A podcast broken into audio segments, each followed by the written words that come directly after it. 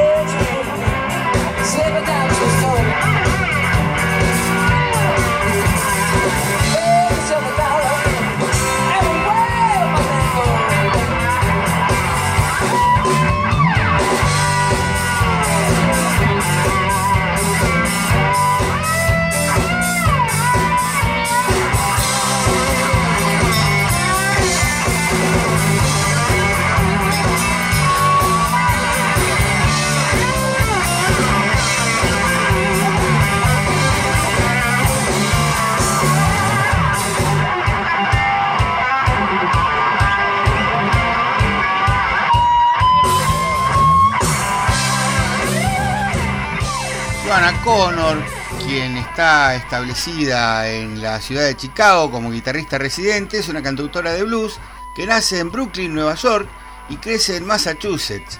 Después de trasladarse a Chicago en 1984, se ha situado en la escena de blues de Chicago, compartiendo escenario con James Cotton, Junior Wells, Buddy Guy y AC Reed. En 1987 funda su propia banda y graba su primer álbum para Blind Pig Records en 1989. Lo que diferencia a Suana Cana del resto de los cantantes y guitarristas femeninos de blues es su habilidad en el instrumento. A pesar de que Connor ha convertido en una consumada cantante con el tiempo, su primera dedicación fue tocar la guitarra y se nota en sus shows en vivo y en sus grabaciones. Connor creció en la década del 70 cuando el rock and roll estaba en la portada de todos los medios de comunicación y se benefició de la gran colección de grabaciones de blues y jazz de su madre y de asistencia a conciertos de gente como Taj Mahal, Bonnie Raitt, Ray Cooder y Buddy Guy. Connor consiguió su primera guitarra a los 7 años. Cuando tenía 16 años comenzó a cantar en bandas en Worcester y cuando tenía 21 años se trasladó a Chicago. Allí comenzó con el grupo de Johnny Little John antes de ser requerida por Dion Payton para unirse a su grupo, la 43 Street Blues Band. Actúa con Payton en el Festival de Blues de Chicago en 1987 y poco después de ese mismo año ya estaba lista para fundar su propia banda y es su álbum de debut en 1989 para el sello Blind Pig llamado Believe It, que comenzó a actuar regularmente con su banda en los clubes de Chicago y en clubes y festivales de todo Estados Unidos, Canadá y Europa. Otro de sus álbumes, Inclusion Fight, de 1992 por Blind Pig, el título de una canción de Luther Allison, Living on the Road en 1993, Rock and Roll Gypsy en 1995, estos dos últimos para el sello Rough Records.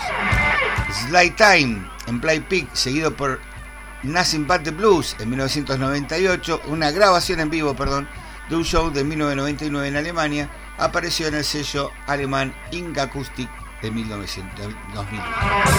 En 2002, Connor deja Blind Pig Records y firma un sello de firma con un sello independiente llamado MC Records y su primer lanzamiento para esta nueva etiqueta fue The Joanna Connor Band, que representa un intento de llegar a un público más convencional.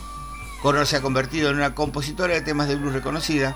Su talento como compositora está fuertemente influenciado por grandes figuras como principalmente Luther Allison.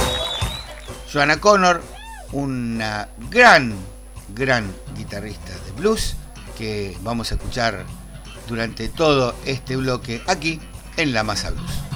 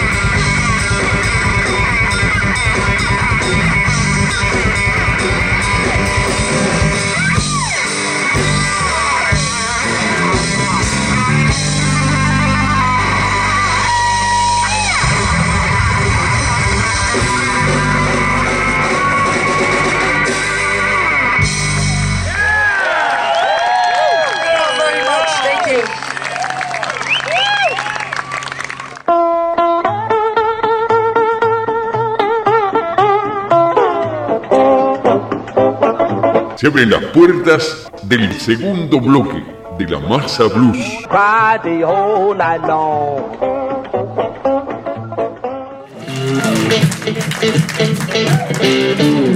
You guys are setting the standards for audiences everywhere.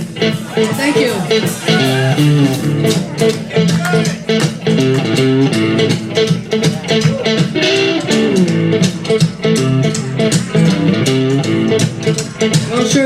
Going to be a fun night with us and Albert Castilla. We told a lot of war stories back there. They good ones. Oh, oh, yeah. Mm, nah, nah. Before I move any further, though, this is an uncle and a nephew up here playing with me, not a usual thing. I guess you can guess who's who. Uncle Lance Lewis over there, Mr. Lance Lewis, his nephew Cameron Lewis on the drums from Chicago.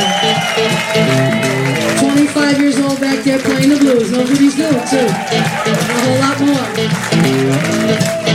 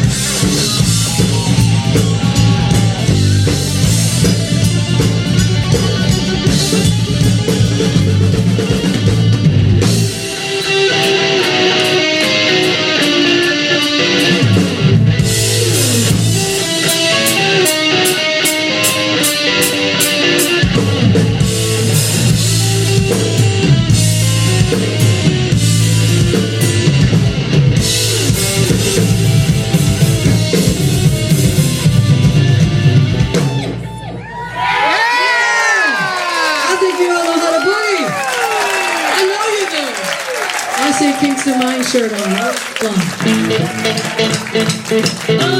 Okay.